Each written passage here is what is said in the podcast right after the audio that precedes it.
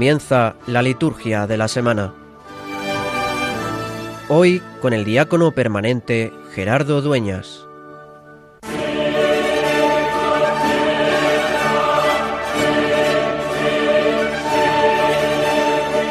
Dios Todopoderoso y Eterno, haz que te presentemos una voluntad solícita y estable, y sirvamos a tu grandeza con sincero corazón. Por nuestro Señor Jesucristo, tu Hijo, que vive y reina contigo en la unidad del Espíritu Santo, y es Dios, por los siglos de los siglos. Amén.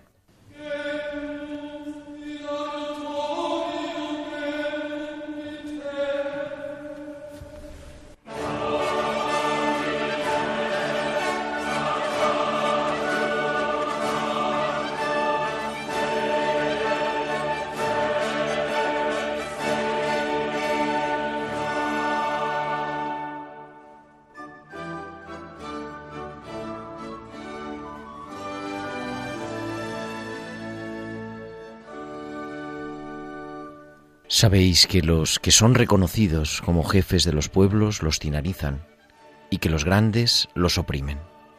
No será así entre vosotros. El que quiera ser primero entre vosotros, que sea vuestro servidor. El que quiera ser grande, que sea esclavo de todos. Jesús en el Evangelio nos propone un camino distinto, un camino de crecimiento en base a hacernos pequeños nos invita a entrar en esa dinámica de la encarnación, en la que el Hijo Eterno del Padre, eterno en la gloria, la sabiduría por medio del cual se hizo todo y sin la cual no se hizo nada, como nos recuerda el prólogo de San Juan, el eterno Hijo de Dios se hace pequeño, se despoja de su rango y toma nuestra condición, la condición humana. Y como nos recuerda Pablo en el himno a los filipenses, se somete incluso a una muerte y una muerte de cruz.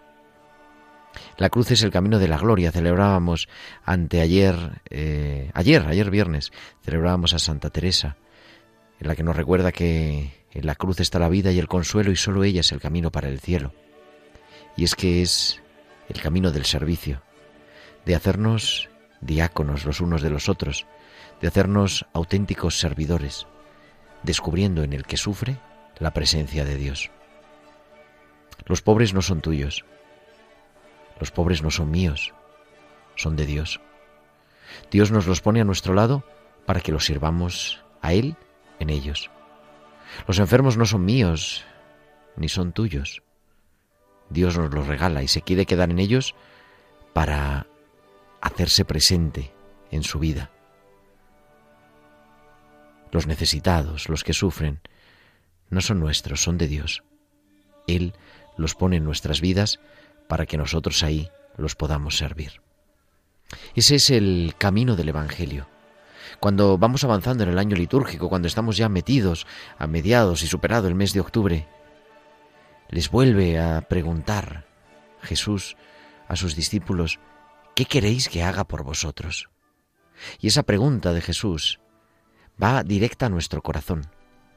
¿Qué quieres que haga por ti? Somos capaces de ponernos delante de Él con la sinceridad de nuestra vida, con toda nuestra verdad y contestar. ¿Qué quieres que haga por ti? Claro, la contestación tiene que estar en clave de Evangelio, en clave de buena noticia, que es clave de servicio.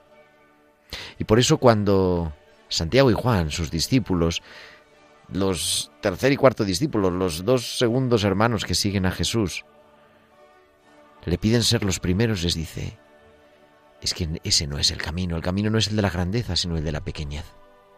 Y por eso, a veces cuando en la iglesia o en nuestra parroquia o en nuestra pequeña comunidad se nos mete este criterio político de quién es el más importante y dejamos de vivir el Evangelio y de descubrir que lo importante es la presencia de Dios en los otros y de manera especial en los que sufren y ponernos al servicio, si perdemos esa perspectiva, entonces es verdad que hay algo que no funciona. El que quiera ser grande, que sea pequeño. El que quiera ser primero, que sea el último.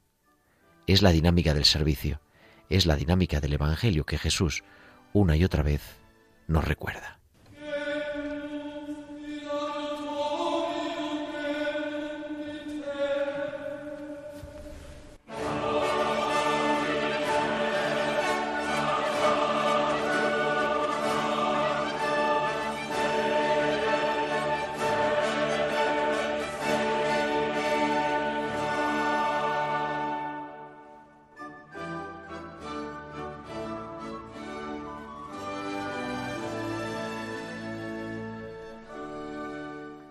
Muy buenas noches, queridos amigos de Radio María, y bienvenidos a una nueva edición de la Liturgia de la Semana, el programa de liturgia que cada sábado, de 9 a 10 de la noche, de 8 a 9 en Canarias, te quiere acompañar a introducir lo que es la espiritualidad de la Iglesia, que es la espiritualidad de la liturgia, ese respirar con la liturgia, ese orar con los salmos, ese descubrir la presencia de Dios a nuestro lado en nuestra vida.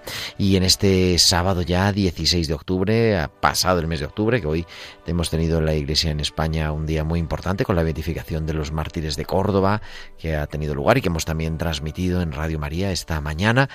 Eh, queremos pues seguir acompañándonos en un equipo pues estupendo emitiendo desde los estudios centrales de Radio María en Madrid en el Paseo de los Lanceros y queriendo como siempre que nos escuchéis, que estéis al otro lado del receptor, pero también que os pongáis en contacto con nosotros a través de vuestros comentarios en nuestro correo electrónico la liturgia de la semana 1 arroba radiomaria.es, la liturgia de la semana 1, 1 con número arroba radiomaria.es, o también en las redes sociales. Nos podéis seguir en Facebook, que somos Radio María España, y también en Twitter con nuestro usuario arroba Radio María España. Y podéis publicar también en Twitter vuestros comentarios, vuestros tweets con el hashtag almohadilla liturgia semana. ¿De qué vamos a hablar en este programa de este 16 de octubre? Pues vamos a hablar del domingo, del domingo que hemos empezado a celebrar ya hace un rato con las primeras vísperas, el domingo vigésimo noveno. Estamos ya en el domingo 29, estamos enfilando la recta final del año litúrgico, domingo 29 del año litur del tiempo ordinario y también de todas las celebraciones de esta semana, de manera especial una semana marcada el próximo lunes por la fiesta de San Lucas Evangelista, el patrono de los médicos. Así que muchas felicidades también a todos y vamos a hablar un poquito también de ello. Y del calendario de esta semana también el martes es la memoria libre de San Pedro de Alcántara, de, San Juan Breufe Isaac Hawks o de San Pablo de la Cruz y también tenemos la memoria libre el próximo 22 de octubre, el próximo viernes, la memoria libre de San Juan Pablo II. Y culminaremos la semana, como siempre, con Santa María el sábado, el sábado, o con la memoria libre también de San Juan de Capistrano. Todo eso y mucho más porque a cuento de que celebramos a Lucas vamos a viajar hasta Vigo para hablar con el delegado de Pastoral de la Salud de Vigo, que va a ser premiado el próximo lunes, coincidiendo con la fiesta de San Lucas, y que nos va a contar. Y también nos acercaremos a la realidad del sínodo. La Iglesia está en sínodo. La semana pasada transmitíamos la misa desde Roma, en la que el Papa Francisco comenzaba este sínodo en las diócesis, este año de la sinodalidad. Y este fin de semana o algo, en algunas hoy sábado y en la mayoría de ellas mañana domingo se abre la fase diocesana del año del sínodo. Pues vamos también a acercarnos a conocer qué es esto, cómo lo podemos celebrar, eso cómo va, eh, pues bueno, poniendo nuestra vida y todo eso y mucho más. Y como siempre, pues esperando que nos podáis acompañar y acompañarte en esta noche de este sábado 16 de octubre. Así que vamos a comenzar, como siempre, con el domingo este domingo 29 del tiempo ordinario.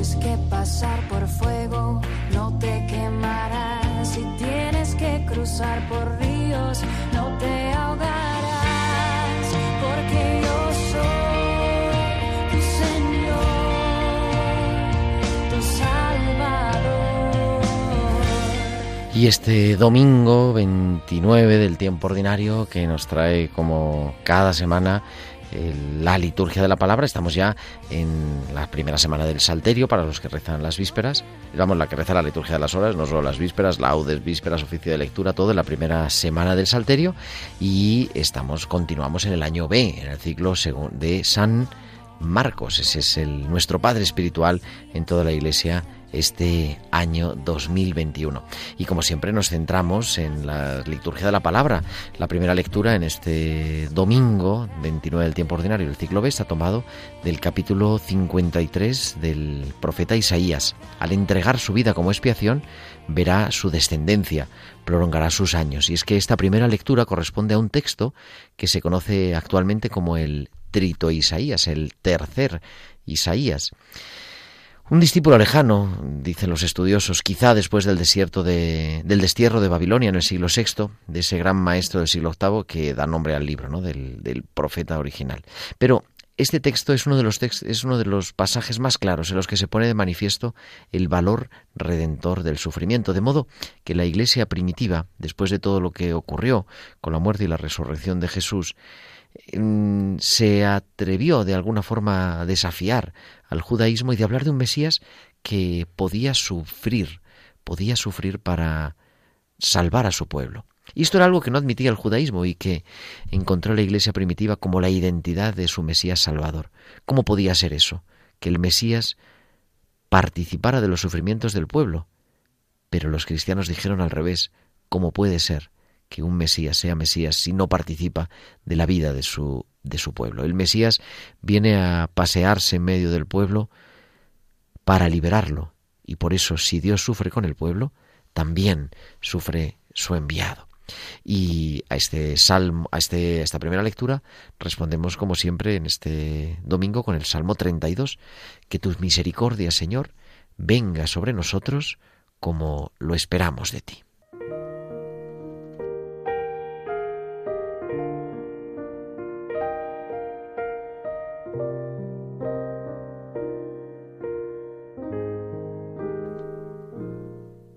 Que tu misericordia, Señor, venga sobre nosotros como lo esperamos de ti, porque eres tú en el que ponemos nuestros, nuestras esperanzas, nuestros proyectos y el que nos acompaña. Y por eso llamamos Salmo responsorial, porque respondemos a la lectura.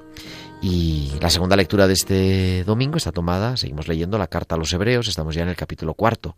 Comparezcamos confiados ante el trono de la gracia. Continuamos leyendo la carta a los hebreos, como decía, la que se nos muestra el papel del Hijo de Dios como sumo sacerdote. El autor quiere marcar diferencias con el sumo sacerdote del Templo de Jerusalén, que tenía el privilegio de entrar en el Santa Santorum una vez al año, pero allí no había nada, estaba vacío. Por eso se necesitaba un sumo sacerdote que pudiera introducirnos en el mismo seno del amor y la misericordia de Dios, que está en todas partes, cerca de los que lo buscan y le necesitan. Para ser sacerdote no basta con estar muy cerca de Dios, sino que es también necesario estar muy cerca de los hombres y de sus miserias. Eso es lo que muestra en este momento el texto de la carta a los Hebreos, que comienza esta sección sobre la humanidad del sumo sacerdote. Ese sumo sacerdote aprendió en la debilidad como nosotros, aunque nunca se apartó del camino recto y verdadero. Nunca pecó. Es uno de los pasajes más bellos en esta teología que el autor de la carta hace sobre el sacerdocio de Jesús. Esto da una confianza en el Dios al que Él nos lleva, que supera la rigidez de un sacerdocio ritualista o simplemente formal. El sacerdocio de Jesús se amasa en la debilidad de nuestra existencia para conducirnos al Dios vivo y verdadero, al que no le importan los sacrificios rituales, sino el corazón del hombre. Si bien el título de sumo sacerdote no es muy común en el Nuevo Testamento, se usa muy poco, debemos reconocer que este pasaje de la carta a los hebreos logra una teología nueva del verdadero sacerdocio de Jesús. Es el sumo y eterno sacerdote porque es la suma misericordia, el amor incondicional, el todopoderoso en la ternura. Y nos preparamos después de la segunda lectura para lo que es el centro de la liturgia de la palabra, la proclamación del Evangelio con el aleluya.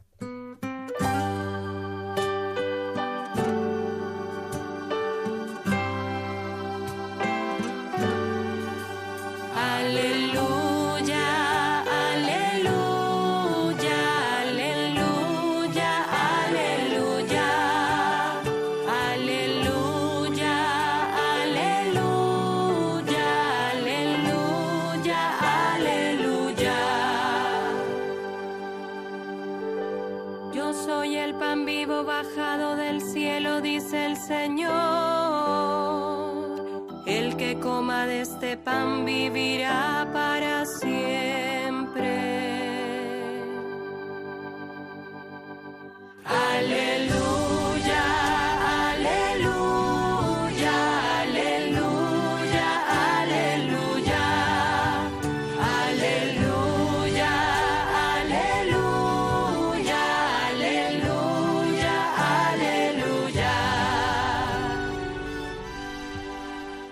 el Evangelio de este domingo 29 del tiempo ordinario está tomado del capítulo 10 del evangelista San Marcos. En aquel tiempo se acercaron a Jesús los hijos de Zebedeo, Santiago y Juan, y le dijeron, Maestro, queremos que nos hagas lo que te vamos a pedir. Jesús les preguntó, ¿qué queréis que haga por vosotros? Contestaron, concédenos sentarnos en tu gloria, uno a tu derecha y otro a tu izquierda. Jesús replicó, No sabéis lo que pedís. ¿Podéis beber el cáliz que yo he de beber, bautizaros con el bautismo con que yo me voy a bautizar? Contestaron, Podemos. Jesús les dijo, El cáliz que yo voy a beber lo beberéis, y seréis bautizados con el bautismo con que yo me voy a bautizar, pero el sentarse a mi derecha o a mi izquierda no me toca a mí concederlo, sino que es para quienes está reservado. Los otros diez al oír aquello se indignaron contra Santiago y Juan. Jesús llamándolos les dijo, Sabéis que los que son reconocidos como jefes de los pueblos los tiranizan y que los grandes los oprimen. No será así entre vosotros. El que quiera ser grande entre vosotros, que sea vuestro servidor. Y el que quiera ser primero, sea esclavo de todos, porque el Hijo del Hombre no ha venido a ser servido, sino a servir y a dar su vida en rescate por muchos. Y para comentar este Evangelio, para iluminar esta palabra de Dios de este domingo 29, tenemos ya en directo al otro lado de la línea al reverendo Carlos Bastida, que es capellán del Hospital de Canto Blanco y también de la Residencia Nuestra Señora del Carmen en Madrid. Carlos, muy buenas noches. Hola, muy buenas noches, Gerardo. Pues te escuchamos, Carlos, para que nos puedas ayudar a actualizar esta palabra de Dios que nos regala la liturgia en este domingo. Muy bien, pues mm, el Evangelio eh, de este domingo nos muestra un hecho entre Jesús y los apóstoles que quizás nos puede ayudar a reflexionar a nosotros sobre la visión, o mejor, sobre la experiencia que tenemos de Dios y de su reino. La historia la acabamos de escuchar. Santiago y Juan le piden a Jesús un puesto de honor en el reino del Padre.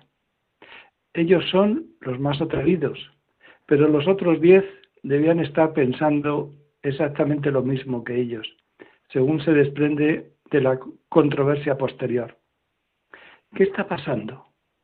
Ellos que conviven con el Maestro, que han visto las curaciones milagrosas, la multiplicación de los panes y los peces y hasta la resurrección de Lázaro. No han abierto sus ojos del alma y no se han encontrado aún con Jesús, aunque lo tienen al lado. Jesús sabe también que sus expectativas y su celo están contaminados por el espíritu del mundo. Por eso responde, no sabéis lo que pedís. Y mientras ellos hablaban de tronos de gloria en los que sentarse junto a Cristo Rey, Él habla de un cáliz para beber, de un bautismo a recibir, es decir, de su pasión y muerte. Santiago y Juan, siempre mirando al privilegio esperado, Dicen deprisa, sí, podemos, pero tampoco aquí se dan cuenta de lo que verdaderamente dicen. Jesús preanuncia que su cáliz lo beberán y su bautismo lo recibirán. Es decir, ellos también, como los demás apóstoles, participarán en su cruz cuando llegue el momento. Sin embargo, concluye Jesús, sentarse a mi derecha o a mi izquierda no es cosa mía el concederlo, sino es para quienes está preparado. Como diciendo, ahora seguidme y aprended el camino del amor con pérdida, y el Padre Celestial se hará cargo del premio. El camino del amor es siempre con pérdida, porque amar significa dejar aparte el egoísmo, la autorreferencialidad, para servir a los demás. En esto nos igualamos con Santiago y Juan, en que decimos sí con mucha facilidad a Jesús, pero todo lo de este mundo nos apasiona muchísimo. Jesús se da cuenta de que los otros diez apóstoles se enfadan con Santiago y Juan, demostrando así que tienen la misma mentalidad mundana. Y esto le ofrece la inspiración para una lección que se aplica a los cristianos de todos los tiempos, también por supuesto para nosotros. Dice Jesús, ¿sabéis que los que son tenidos como jefes de las naciones las dominan como señores absolutos y los grandes las oprimen con su poder? Pero no ha de ser así entre vosotros, sino que el que quiera llegar a ser grande entre vosotros será vuestro servidor. Es la regla del cristiano. El mensaje del Maestro es claro. Mientras los grandes de la tierra construyen tronos para el poder propio, Dios elige el incómodo trono de la cruz, desde donde reinar, dando la vida. Tampoco el Hijo del Hombre, dice Jesús, ha venido a ser servido, sino a servir y a dar su vida como rescate por muchos. El camino del servicio es el antídoto más eficaz contra la enfermedad de la búsqueda de los primeros puestos. Es la medicina para los arribistas, esta búsqueda de los primeros puestos que infecta muchos contextos humanos y no perdona tampoco a los cristianos, al pueblo de Dios. Por tanto, como discípulos de Cristo, acojamos este Evangelio como una llamada a la conversión, a dar testimonio con valentía y generosidad de una iglesia que se inclina a los pies de los últimos para servirles con amor y sencillez. Encontrarnos con Jesús no es conocerle, significa un impacto trascendental. Muchas veces a nivel coloquial decimos que no podemos o que es difícil cambiar a una persona, y suele ser cierto. Sin embargo, he conocido a personas que después de una vida apartada de Dios e incluso en contra de Él, han experimentado ese encuentro que en verdad les ha cambiado la vida. Preguntémonos si nuestras respuestas a Jesús hasta ahora han sido pensando en premios mundanos o en verdad han surgido de una entrega apasionada de amor hacia todos. Ojalá que así sea. Pues que sí sea, querido Carlos, y como siempre, gracias por acompañarnos y gracias por iluminar también con tu palabra, esta palabra de Dios que siempre resulta sugerente. Gracias siempre a vosotros. Carlos Bastida, como siempre, en la liturgia de la semana en Radio María. Quien quiera ser grande, quien quiera ser el primero, sea el esclavo de todos, sea pequeño, no he venido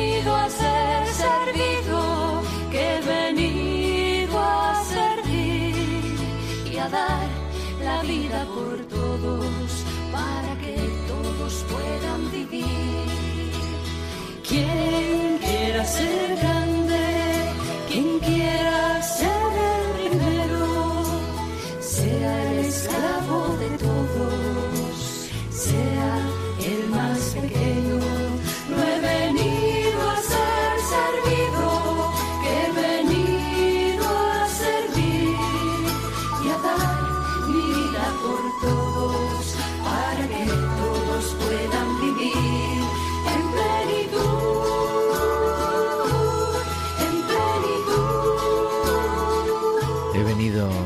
ser, no he venido a ser servido, he venido a servir, que nos dice esta, este canto de Ain Karem, que está en la línea de este Evangelio de este domingo, y así entramos en el calendario de esta semana vigésima octava del tiempo ordinario.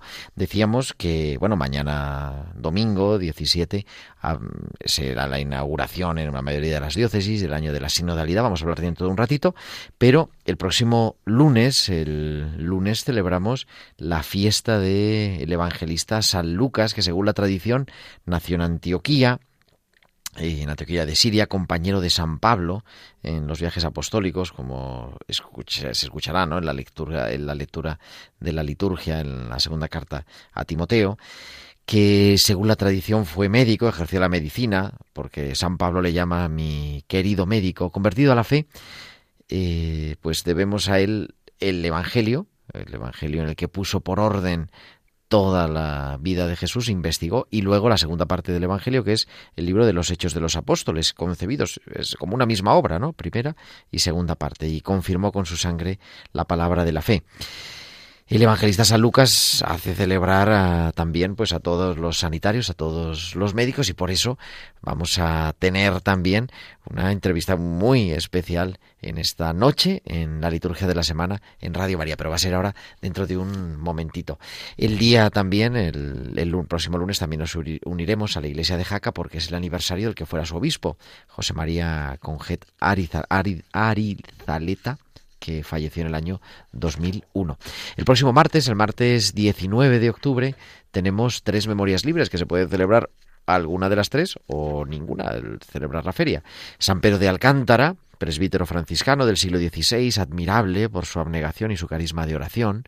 Santa Teresa de Jesús eh, lo elogia en el libro de la vida, dice que tenía grandes arrobamientos e ímpetus de amor a Dios, de que una vez yo fui testigo, era muy viejo cuando le vine a conocer, dice Santa Teresa, y en tan extrema su flaqueza que no parecía sino hecho de raíces de árboles. Pues la celebración, la memoria libre de San Pedro de Alcántara. También se puede celebrar la memoria de dos santos mártires, San Juan de Brebeuf y San Isaac Jox, y otros seis más misioneros de la Compañía de Jesús en el norte de Estados Unidos y en el Canadá en el siglo XVII que entregaron su vida hasta el derramamiento de su sangre por la evangelización de los aborígenes en aquellas latitudes. Y ese mismo martes 19 de octubre también se puede celebrar la memoria libre de San Pablo de la Cruz, sacerdote italiano del siglo XVIII, fundador de los pasionistas que pudo decir con el apóstol Pablo y hacer vida, nunca entre vosotros me precie de otra cosa de saber sino a Jesucristo y este resucitado. Este martes también, el martes 19, nos unimos en la oración a la iglesia de Mondoñedo Ferrol porque celebra el aniversario de la dedicación de su iglesia catedral y también a la iglesia de Gerona porque es el aniversario de su obispo, el reverendísimo padre Francés Pardo Artigas, que fue ordenado obispo de Gerona en el año 2008, el 19 de octubre. El miércoles 20, pues es un miércoles de feria en el que recordamos se pueden celebrar las misas por diversas necesidades, alguna misa votiva, los miércoles de San José, por ejemplo, eh, que se celebran en este año de San José, en este año santo, de manera especial.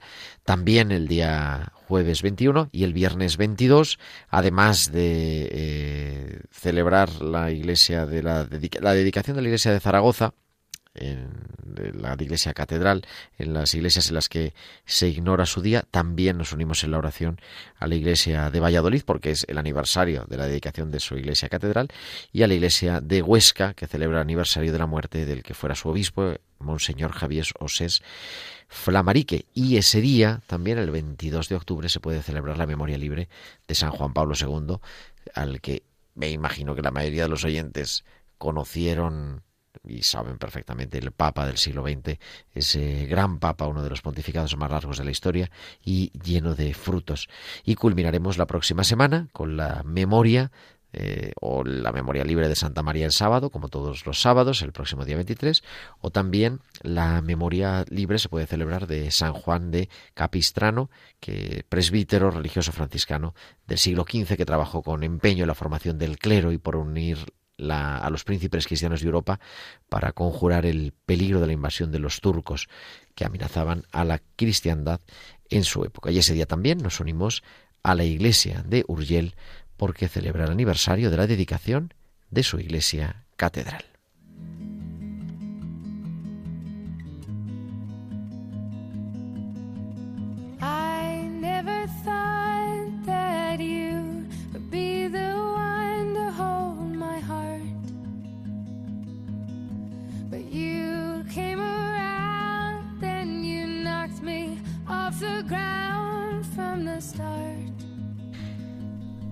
Y no, no, continuamos en la liturgia de la semana. Esto no es tiempo de cuidar, eso será el martes por la tarde, a las 8 de la tarde, a las 7 en Canarias. Pero es que vamos a hablar de Pastoral de la Salud y, me gusta poner esta sintonía. Y vamos a hablar de Pastoral de la Salud con un invitado muy especial que es Benito Rodríguez Guerreiro, sacerdote delegado de Pastoral de la Salud de la Diócesis de Vigo de Tuy Vigo, también responsable del SIPS, del Secretariado Interdiocesano de Pastoral de la Salud de toda Galicia, y capellán del Hospital Álvaro Cunqueiro y muchas cosas más. Benito, muy buenas noches. Buenas noches, buenas noches. Me dejo muchos ¿Cuántas cargos por ahí, ¿no?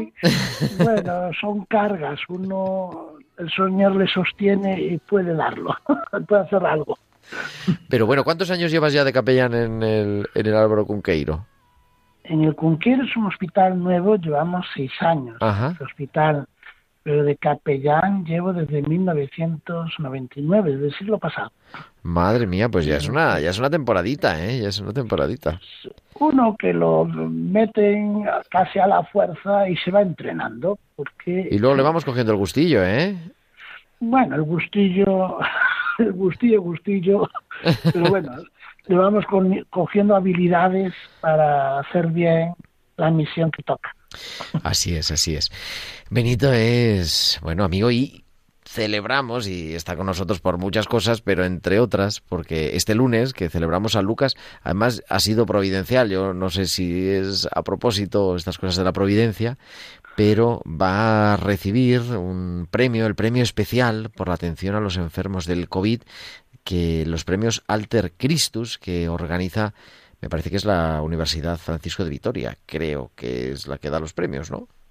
No, eh, bueno, sí, es, es allí. Es en la universidad, pero bueno, es el Renum. Christi, claro. Es Renum Christi, la organización está de laicos, de, los legionarios de Cristo, que aman mucho a los sacerdotes, han- y los aman y sobre todo nos saca a la palestra los que pasamos la vida tranquilos.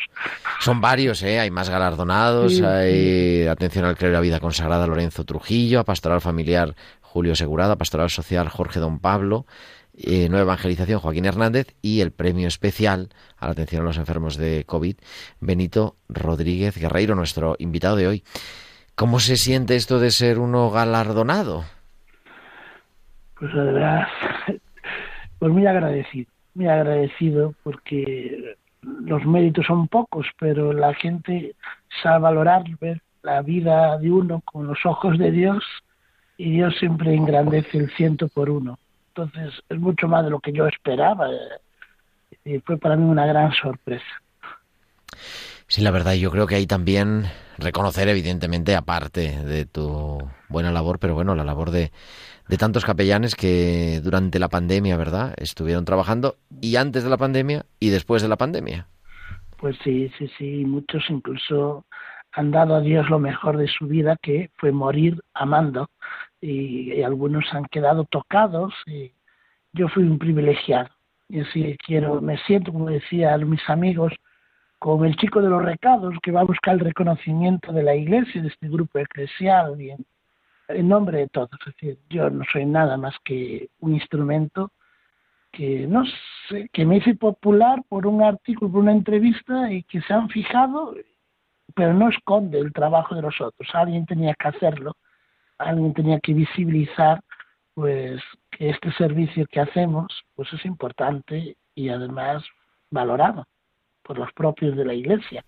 Nos tenemos que dar a valer no con la fuerza, sino desde la caridad, desde el compartir y la comunión de vida. Ahora se nos queda yo escuchándote y, y- y rememorando también la experiencia personal, ¿no? Eh, se nos queda como lejos todo lo que tuvimos que vivir en aquel marzo, abril, mayo del año pasado, ¿verdad?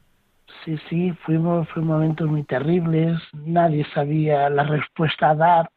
Es decir, fue un momento que me sentí, nos sentimos como las naranjas, que cuando fueron exprimidas, pues ha salido mejor de dentro, ha salido mejor de dentro. A, a veces un poco de amarga, pero le echamos un poco de azúcar, y que es el amor, los detalles, los aplausos, es decir, pero sí que hemos respondido como hemos supido, como hemos sabido, pero es verdad que hemos respondido bien con nuestra persona, con nuestra cercanía. Yo en estos días no sé qué decir, en esta entrega, pero no sé qué decir, pero veo la actitud de la Virgen que como iglesia tantas veces está sin poder hacer mucho, pero está, ahí está, eh, consolando, está pues la- con la cercanía, está mirando y dejándose mirar. ¿no? Oye, Benito, y mm, yo creo que es bueno recordar, porque a veces nos llegan, supongo que a ti también, nos llegan de estas campañas de WhatsApp de cuando en cuando. Van a quitar los capellanes del hospital. Los capellanes siguen en el hospital y en muchos hospitales 24 horas y no sé, ¿qué les dirías a los oyentes que pues no se tienen un familiar en el hospital, van a ser operados? En fin, hagamos un poquito de lo que estamos haciendo. Pues mira, pues mira, eh, si vamos a ser quitados será porque los, los católicos no demandamos nuestros servicios. Es decir, el- es un derecho fundamental del enfermo, seas católico, seas quien seas, la, la libertad religiosa, la atención, cuando tú estás imposibilitado, cuando estás privado de los medios, el Estado garantiza tu libertad religiosa. Y es necesario que los católicos, sobre todo familiares, pero mejor aún el enfermo, que no se sienta solo, que no tenga miedo, que no molesta, que solicite el servicio, que lo demande, que lo reclame. Solo así la democracia, lo que se demanda por mayoría, hasta las minorías lo comprenden. Por eso no es un privilegio, es una suerte que sea reconocido un derecho en un Estado de derecho. Por eso no podemos eh, mm, romper y por miedo al que dirán, sí, llamamos al de Pisa Plus para que nos lleve la pizza a casa y no llevamos los sacramentos. Mira, hoy mismo una, una señora pues daba un testimonio muy bonito, me decía, Señor, tú vienes a mí y yo no puedo ir a tu casa. Ella tiene muchas ganas de volver a la iglesia, a su comunidad, a su gente, pero no puede y a lo mejor no podrá nunca. Pero esa oración, esa convicción, a mí, pues me llena porque me siento otra vez el portador de Cristo. La iglesia siempre estuvo. Somos a veces que hemos perdido pues vigor, cancha, entonces es normal que los que más gritan pues puedan hacer mucho daño. Pero es verdad eso. Yo, yo también contesto en ese sentido, ¿eh? como diciendo, oye, ¿quieres que continúe la tarea del servicio de atención espiritual y religiosa en los hospitales? Pues es muy fácil, solicitando el servicio. Solicítalo, Claro. llama, ¿no? Pídelo, que no molestas. Una señora me acuerdo que me decía, es que me da vergüenza porque no sé si voy a molestar. Digo, es que si para eso estamos, ¿no? En realidad. Claro, el único que se molesta aquí es el demonio, que no quiere que esté Cristo. Es decir, no puede, él quiere, pero no puede. Es decir, es decir, el demonio. Es muy bonito y yo lo quiero. Mi, nuestra, mi experiencia es cuando me encuentro con los dimas, con aquellos que en la última hora la enfermedad les sirvió para reconocer aquello que ha aprendido en catequesis, que ha aprendido en la familia, que lo tenía descuidado, pero la enfermedad fue la gran ocasión para descubrir que el Dios que le amó es fiel y le será fiel. Tener esa experiencia a mí me, me derrite. Y, y no me importa no dormir, no me importa tal, no me molestan, me haces un gran favor, me haces hasta cura católico, aunque parezca a veces un poco caótico. también, pero divertido también, también sí. podemos decir. Oye, el. Papa Francisco decía que de esta crisis, de esta pandemia, no podemos salir iguales, que teníamos que salir mejores. Dice, no podemos salir iguales, saldremos mejores o peores, intentemos que sea mejores. Y la experiencia, la experiencia en el hospital, en los hospitales que poquito a poco van recuperando algo su normalidad, ¿no? Mm, no sé, a tu juicio, ¿hemos aprendido algo? ¿Nos ha Yo creo aportado? que sí, yo creo que sí que nos ha aportado, pero también vemos que muchas personas salen como los toros de Lidia. No somos toreros los españoles, pues aunque en la fiesta nacional, ahora no sé si es la fiesta de algunos. Ahora, no, exactamente. Es necesario, eh, esto se soluciona con educación y espiritualidad. Decir, nosotros rezamos a un Dios que nos amó siempre, no nos ha abandonado. Las leyes biológicas, físicas y tal, pues están ahí y funcionan muy bien. Y sabe, pero es que Él viene en ayuda a nuestra debilidad. Es un padre que no puede vivir sin sus hijos. Entonces, hay gente que ha descubierto eso y hemos descubierto que el que tenía familia lo tenía todo. Y por eso cuidar a la familia, cuidar de, de los vínculos familiares en las comunidades, en las parroquias, decir, sentirnos, es decir, que nos ocupemos, dejemos de ser personas preocupadas a ser personas ocupadas. Y claro, habrá que lidiar, habrá porque hay mucho toro suelto, mucha, mucha gente, es decir, y, y lamentamos lo que hemos producido, la falta de educación, la falta de confianza en Dios, y por eso al final esas fuerzas se acaban y son caminos de muerte, no son caminos de convivencia, no son caminos de renovación social. Pues el Papa nos alienta a eso. Y además tenemos lo mejor, que tenemos al mejor, que tenemos lo que necesita la gente. A mí me encanta cuando leo conversiones, que pero eso lo estamos viendo ya desde siempre, llevamos dos mil años de ventaja y esto se da cuenta ahora, pues bueno, nunca llegó tarde, y la dicha es buena. Claro que sí, nunca es tarde. Oye, tienes, tienes que hablar el lunes.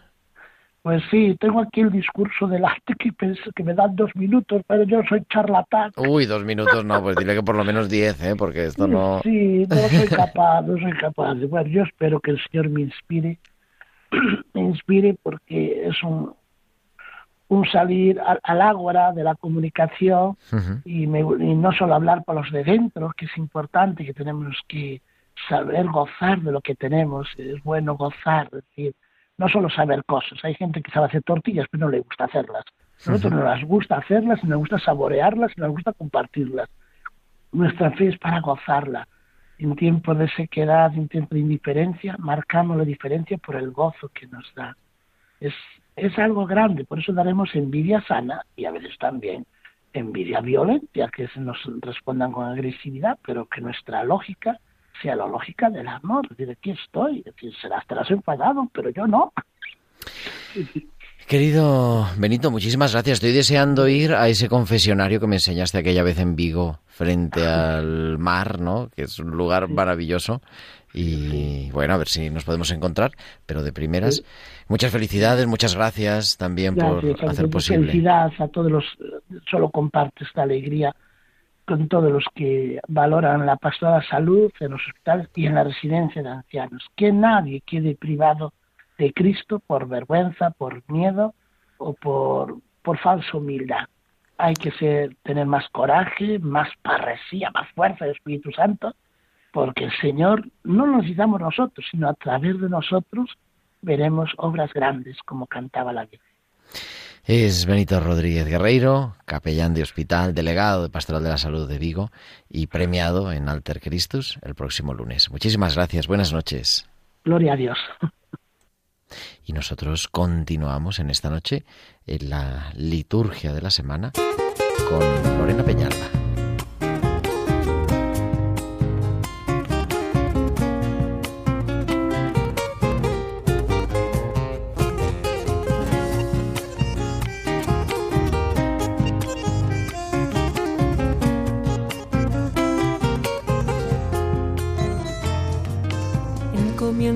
Señor tus obras y éxito en ellas obtendrás.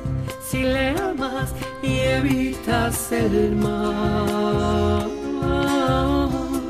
Él reinará en tu Él abre traza su camino y el Señor dirige sus pasos.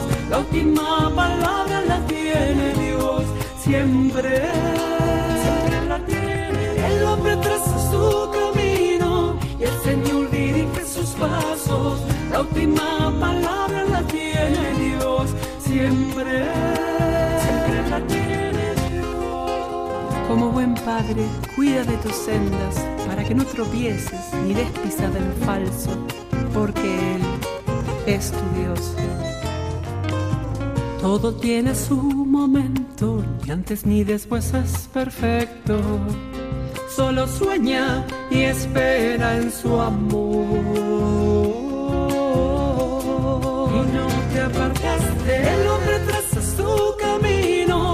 Dice Lorena Peñalba, solo sueña y espera. Y es que el Papa Francisco también nos quiere poner en este sueño, en este sueño de Dios y en este año de la sinodalidad. Y para hablar con eso, porque o esta tarde de sábado o mañana domingo en la mayoría de las diócesis comienza la que llaman la fase diocesana del año de la sinodalidad. Creo que es así. Para hablar de, para hablar de ello tenemos a Carlos Aguilar, que es profesor, eh, teólogo, sacerdote de Madrid y, y responsable, que no sé cómo se llama, de la miembro de la comisión del sínodo de la diócesis de Madrid, ¿no? Muy buenas noches, Eso Carlos. exacto, sí, sí. Muy, eh, muy buenas noches, Gerardo. Sí, sí. Pues, Oye, bueno, eh, cuéntanos, decimos- ¿qué pasa? Eso es, no es que sea el año de la sinodalidad, sino que nos ponemos en un camino que terminará, concluirá en octubre del 2023 con el Sínodo de los Obispos que lleva por título eh, por una iglesia sinodal, eh, eh, con comunión, participación y misión. Y entonces lo que el Papa nos invita es que hacer un camino ya de por sí sinodal de toda la iglesia para ir preparando ese sínodo, esa asamblea sinodal que será en el año 2023. Entonces, empezar ahora con la fase diocesana, como decías, luego habrá una fase que será de, por las conferencias episcopales, una fase que llaman continental de cada uno de los continentes y luego por último ya eh, la fase propiamente sinodal, que es la que, que, cuando se reúna el sínodo de los obispos en octubre del año 2023 en Roma. El Sínodo de los Obispos, corrígeme si estoy equivocado, es uno de los frutos del Concilio Vaticano II, es una institución que existe en la Iglesia, en, la Santa Sede, ¿verdad?, para acompañar y para discernir, tratar diferentes temas. Hay una institución como un ministerio, podríamos decir, ¿no?, que es el Sínodo de los Obispos, y que se reúne periódicamente para tratar los obispos. Sí, el Papa, el Papa San Pablo VI, eh, cuando ya estaba el, el Concilio Vaticano II en su eh, fase ya casi final, una vez que eh, se iba a aprobar la constitución dogmática sobre la Iglesia de la Lumen Gentium, pues creó eh, el, lo que se llama el, el, sínodo de los obispos. ¿no? Y con esta idea de visibilizar todavía más claramente uno de los aspectos mm, que más se debatió en el Concilio Vaticano II, que es la colegialidad del ministerio episcopal, ¿no? Es decir, como el colegio de, de los obispos, de manera análoga a como el Colegio de los Apóstoles, pues es una, algo esencial en la vida de la Iglesia. Entonces, para visibilizar esa colegialidad de todos los obispos, creó este instrumento, ¿no? Y entonces, bueno, pues ahí se han ido, a raíz del, de terminar el Concilio Vaticano II, pues los obispos han ido hablando de todos los temas que tienen que ver con la pastoral y con la vida de la Iglesia, ¿no? Entonces, si se hace el, recorrido de todos esos sínodos, pues haya salido la catequesis, la familia, la evangelización, la transmisión de la fe, eh, bueno, pues eh, todos los grandes temas de la vida de la Iglesia, el ministerio sacerdotal, la vida consagrada, eh, bueno, pues los jóvenes, ha habido pues sínodos sobre todas estas cuestiones y bueno, ahora el Papa lo que quiere es que la institución del sínodo de los obispos eh, sea también pues todavía donde la voz de, la Iglesia Universal pues pueda estar más representada. Y ahora, mm, bueno, se habla de esto, ¿no? Empieza una iglesia más sinodal. Mm, ¿Qué está queriendo decir? Porque sínodo es caminar juntos, ¿no? Ese es el origen etimológico. Pero ¿y esto luego qué es lo que nos está queriendo decir Francisco? Bueno, pues que el, Papa nos está queriendo recordar algo que también el Concilio Vaticano II eh, quiso poner eh, como en énfasis y manifestar como algo propio de la vida de la Iglesia y es que todos los bautizados tenemos parte activa en la vida de la Iglesia, ¿no? Que, que la Iglesia no es solo de unos pocos, normalmente los pastores o los consagrados, etcétera, sino que absolutamente todos, en todos los bautizados en la vida de la Iglesia pues tenemos parte en esa misión que Cristo le dio a la Iglesia, ¿no? De, enseñar, de, celebrar y de, y de la, el ministerio de la caridad, ¿no? Entonces, bueno, pues que tengamos claro que todos tenemos que contribuir y tener una parte activa en esto, ¿no? Y entonces, bueno, pues a partir de ahí, pues eh, ahora el, Papa Francisco quiere que eh, precisamente la Iglesia todo lo haga desde esta clave y además con una orientación muy clara hacia la misión, ¿no? Porque es decir, que entendamos que ese sueño que expresó el Evangelii Gaudium, que todas las instituciones, eh, lo que la vida de la Iglesia, las estructuras, etcétera, organización, horarios y todo, esté realmente orientado a la misión y no lo, a la autopreservación, ¿no? Entonces que tengamos claro cómo eh, debemos pensar en toda la vida de la Iglesia, todas las instituciones de la Iglesia, todas las atribuciones de la Iglesia, que realmente sirven a ese fin que, Cristo le dejó a la Iglesia, que nosotros, sino anunciar el Evangelio. ¿no? Y entonces, que entre todos discernamos si eh, esas estructuras que tenemos realmente están sirven a la misión o eh, qué cosas, qué aspectos, a la luz de la palabra de Dios, de la tradición de la Iglesia, vemos que es necesario en lo que tenemos que convertirnos, transformar, etcétera, para que eh, todo en la vida de la Iglesia responda a esa misión para la que el Señor la pensó. Y ahora comienza, yo creo que es la fase, podríamos decir, pues más cercana, ¿no? La fase de las diócesis. Diócesis, eso es. Y, vamos a poner ejemplo, porque claro, la Iglesia Universal son muchas diócesis y no podemos nosotros saber qué pasa en todas, pero como tú tienes la responsabilidad de la diócesis de Madrid, yo creo que nos puede servir un poco de ejemplo, ¿no? Para el resto de las diócesis de España. Nuestros oyentes que están escuchando ahora la liturgia de la semana, en este sábado por la noche, eh, eso, ¿en qué pueden participar? ¿Cómo, en fin, un poquito, en qué consiste? Bueno, primero, eh, la persona que don Carlos ha puesto para coordinar esto es un sacerdote que se llama don Antonio Ávila Blanco, que es el sacerdote que va a coordinar todo el trabajo, ¿no? Y luego la Comisión de Evangelización de la Diócesis de Madrid está metida allí y por eso yo también estoy metida en ella, ¿no? Entonces, ¿qué es lo que se nos va a invitar? Pues eh, hay se ha elaborado desde por la parte de la Santa Sede, la Secretaría del Sínodo ha elaborado un documento preparatorio y que ese ahora mismo ya todo el que quiera lo puede bajar de, internet, eh, leerlo y enterarse bien exactamente lo que se pide. Y entonces lo que se nos invita a todos es a responder a esta gran pregunta, ¿no? Eh, preguntarnos, eh, ¿estamos realmente caminando juntos? ¿Estamos viviendo la vida de la Iglesia como un camino que hacemos entre todos? ¿Y qué podemos hacer para ir avanzando hacia esa meta? Entonces, esa es la gran pregunta y luego, a partir de esa pregunta, pues eh, el documento preparatorio se ha dividido como en 10 grandes temas y sobre eso, cada uno de esos temas, a su vez hay unas preguntas. Entonces, es verdad que son muchas preguntas, entonces eh, lo que estamos intentando es hacer una selección, eh, unos subrayados, ¿no? Como dicen en la conferencia episcopal, unos subrayados, para que, si no podemos responder a todas, a ver a qué preguntas nosotros podemos responder sabiendo que la diócesis de Madrid llevamos ya pues, casi siete años haciendo un camino así eh, realmente sinodal, como ha sido el plan diocesano de evangelización, el plan diocesano misionero, y por tanto que algunas de esas preguntas que ahora plantea el documento preparatorio, pues eh, en la diócesis de Madrid ya se han ido respondiendo, ¿no?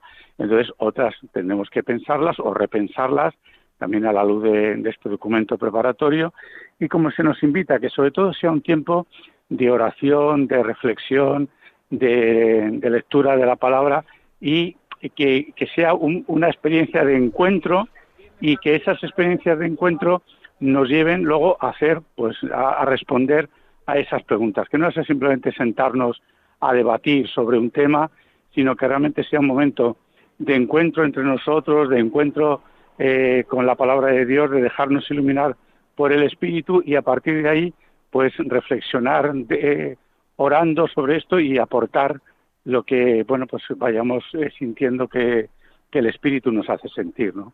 y compartir esta experiencia ¿no? porque esto nos insistieron mucho en la conferencia episcopal que no nos obsesionamos con hacer un documento sino sobre todo en que compartamos la experiencia de habernos encontrado de haber orado juntos de haber celebrado juntos y a partir de ahí eh, bueno pues qué es lo que podemos aportar. Pues querido Carlos Aguilar, yo creo que, en fin, nos ponemos en camino y gracias también por, pues yo creo por iluminarnos un poco y mañana, bueno, mañana a celebrarlo, ¿no?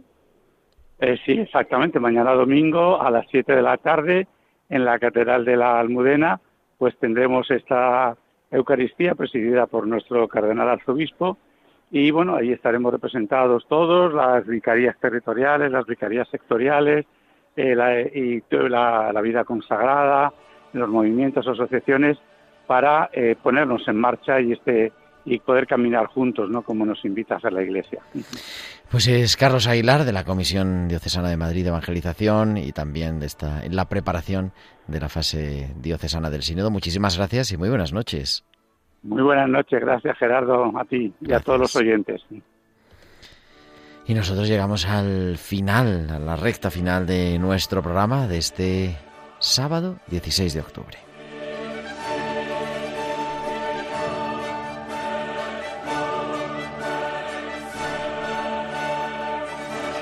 Pero volveremos el próximo sábado, que será 23 de octubre, y a las 9 de la noche, las 8 en Canarias, estaremos aquí, como cada semana, en la liturgia de la semana en Radio María. Hasta entonces, un abrazo con nuestro deseo de bendición de vuestro amigo, el diácono Gerardo Dueñas.